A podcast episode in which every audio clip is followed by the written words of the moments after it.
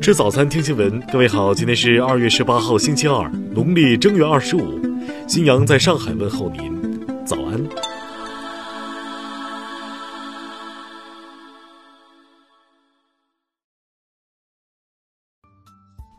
首先来关注头条消息。昨天。钟南山和团队在广州连线武汉协和医院西院的广东医疗队，就新冠肺炎危重病例进行远程会诊。在远程会诊后，钟南山谈了他对目前新冠肺炎疫情和重症救治的看法。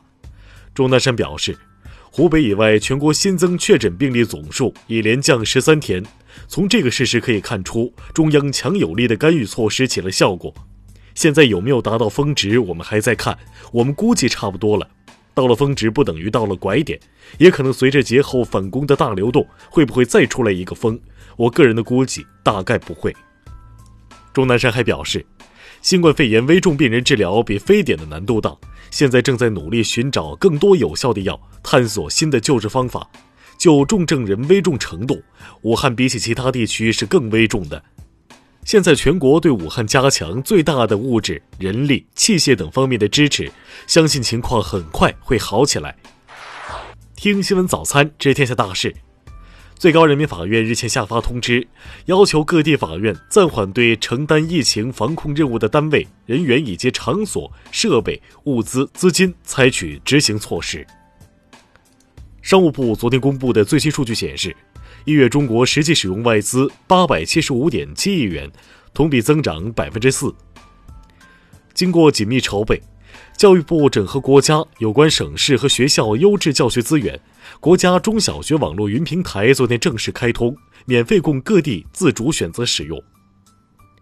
国家中医药管理局表示，截止到十七号，全国中医药参与救治的确诊病例共计六万零一百零七例。占比为百分之八十五点二。二零一九年十二月，全国共销售彩票四百零九点二七亿元，比上年同期减少二十点九七亿元，下降百分之四点九。国家税务总局决定，除湖北省外，全国范围内二月份申报纳税期限，在此前已延至二月二十四号的基础上，再次延长至二月二十八号。澳门特区政府经济财政司司长李伟农昨天宣布，从二月二十号凌晨零点开始，博彩娱乐场有条件重新开放。有分析称，如果境外沙漠蝗得不到控制，灾害持续爆发，六到七月下一代成虫在西风急流与印度洋西南季风共同作用下进入我国境内的概率将陡升。下面来关注国际方面。韩国将从十八号起把新型冠状病毒纳入引发流感及呼吸道感染的病毒性病原体监测体系，从而进一步扩大监测范围和力度，阻断新冠肺炎疫情在社区传播。越南南部查荣省近日出现 H5N1 型禽流感疫情，导致约一千只家禽被扑杀。今年以来，越南已有五个省市相继出现禽流感疫情。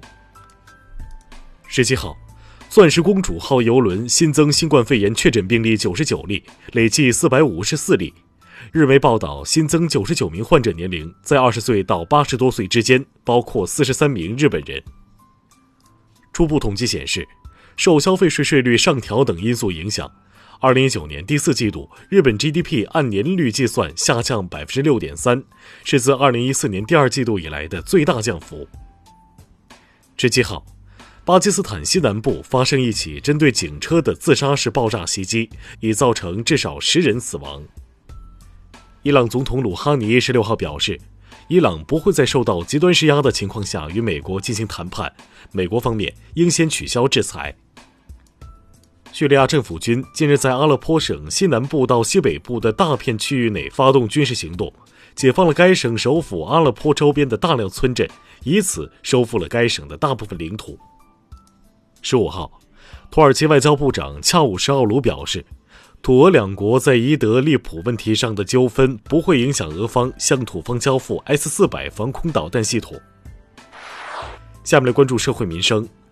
福建南平一男子刘某某在微信朋友圈发布购买口罩的虚假信息，将诈骗来的五十余万元用于打赏女主播。目前，刘某某已被公安机关刑事拘留。上海一女子程某利用疫情防控特殊时期囤货居奇，在家中囤约九吨医用酒精，通过私下贩卖并从中获利，因构成非法经营罪，程某目前已被批准逮捕。内蒙古乌海市一男子杨某在新冠肺炎疫情防控期间拒不配合疫情防控，还咬伤辅警。日前，杨某因犯妨害公务罪被判处有期徒刑十个月。上海一居民邱某某近日试图躲避防疫身份核查及测温检查，民警进行教育时，其非但不听，还辱骂民警和居委干部，并抓伤民警。目前，邱某某被依法刑事拘留。疫情防控期间，内蒙古乌海市一男子郭某在湿地公园捕猎国家三有保护动物狗獾，被民警当场抓获，最终郭某被处以四千元罚款的行政处罚。下面来关注文化体育。据西班牙媒体报道，巴萨聘请公司维护高层声誉，并且抹黑梅西、皮克以及前巴萨球员哈维、普约尔、前教练瓜迪奥拉等人的形象。据日本媒体报道，鉴于新型冠状病毒疫情扩大，日本正在探讨减少东京马拉松普通参赛者出场人数。东京马拉松计划于三月一号举行。云南济宁河伯所遗址发现西汉中期以前至西周时期的瓮罐、房屋、灰坑、灰沟等众多遗迹，并出土滇国象印等一系列封泥。埃及代盖赫里耶省的乌姆哈勒金地区发现了八十三个古代墓葬，年代可追溯到公元前三千到三千二百年，这一时期是古埃及国家的形成时期。以上就是今天新闻早餐的全部内容。如果您觉得节目不错，请点击再看按钮。咱们明天不见不散。